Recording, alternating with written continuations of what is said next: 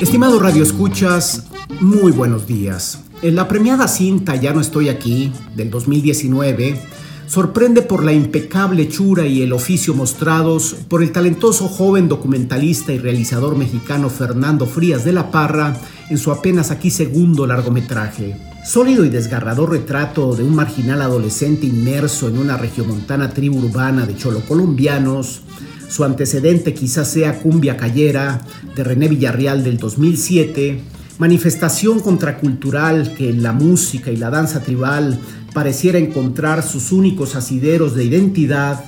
el Nobel cineasta llama igualmente aquí la atención por la escritura de un libro cinematográfico no menos sensible e inteligente, que con rigor ahonda en temas tan escabrosos como la violencia, el narcotráfico, la migración y el propio conflicto identitario que el mismo Octavio Paz reconoce en El laberinto de la soledad como problemática constante de nuestra mexicanidad. Como el ya mítico pero siempre corpóreo personaje homérico, el Ulises de Ya no estoy aquí terminará por querer retornar a su abandonada Ítaca Monterrey tras la búsqueda de en su caso un frustrado sueño americano hacia el que lo ha escupido su triste y despiadada realidad.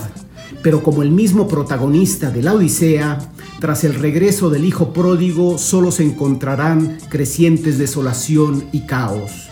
quienes en la asimilación, el sincretismo y la apropiación culturales le han creído hallar sentido a una existencia tensada cotidianamente por la marginación y la violencia, por una pareciera fatal e incontenible reproducción de la miseria, el reino es de este mundo, escribió Alejo Carpentier, los personajes de esta cinta no están aquí ni en ninguna parte, porque viven en el centro de una inhóspita realidad indolente que a la vez los acosa y discrimina. De lo que fue y ya no es, Fernando Frías se ocupa del ya extinto movimiento Colombia, con K, jóvenes regios de marginales favelas de las periferias de Monterrey, que en la cumbia colombiana ralentizada y la vestimenta chola descubrieron un efímero signo sincrético de identidad que los coloca en el ahora inmediato de la sobrevivencia a salto de mata. Entre el documental y el melodrama, el joven realizador consigue capturar, el habla y otros usos están escrupulosamente traspolados, a base de planos fijos y suaves movimientos de cámara que parecieran ir al ritmo de la música sincopada, los sentimientos de desarraigo y de nostalgia que acosan al personaje, casi como si fueran rasgos de su destino infausto. Los artísticos montaje y fotografía de Gibrana Saúd y Damián García, respectivamente, de igual modo suman en esta apuesta donde el timonel se ha sabido rodear de otros talentosos creadores que contribuyen a enriquecer un más que prometedor proyecto fílmico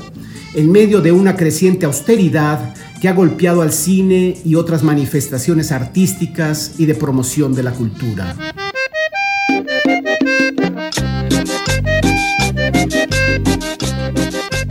Explícita del antes, el durante y el después del rudo aprendizaje neoyorquino que se ve obligado a experimentar el personaje principal, allá será otro raro espécimen más en la jungla de asfalto, la desgarradoramente hermosa y poética gran película de Fernando Frías de la Parra apuesta por mostrarnos, sin eufemismos, una realidad muy concreta y específica. Si quieres ser universal, retrata tu aldea, escribió Tolstoy.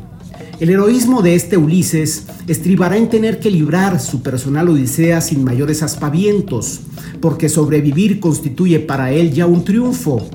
y uno de los mayores atributos del boyerista cineasta que se entromete en su intimidad con la finalidad de hacerlo visible a los ojos del mundo, tiene que ver con que jamás hace de él un estereotipo o simplemente lo victimiza, porque lo que importa es compartirnos su real naturaleza humana. Pude ver además un muy generoso y punzante conversatorio entre los ya reconocidos realizadores Guillermo del Toro y Alfonso Cuarón,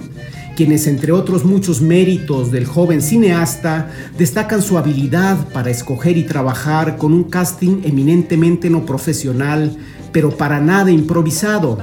condición en la que el director reafirma su interés por el tratamiento natural y sin clichés de la historia y los personajes involucrados, al margen de siempre fáciles y riesgosos estereotipos. Como los tercos con K, el grupo que liderea el lastimoso Ulises de Ya no estoy aquí,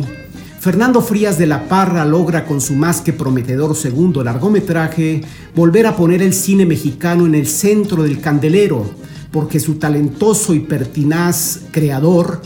como otros tantos que se resisten a abandonar su vocación en medio de la adversidad,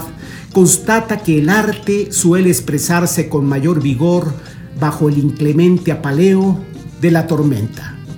Muchas gracias, será hasta la próxima. Mi sabana se queda esperando que yo regrese.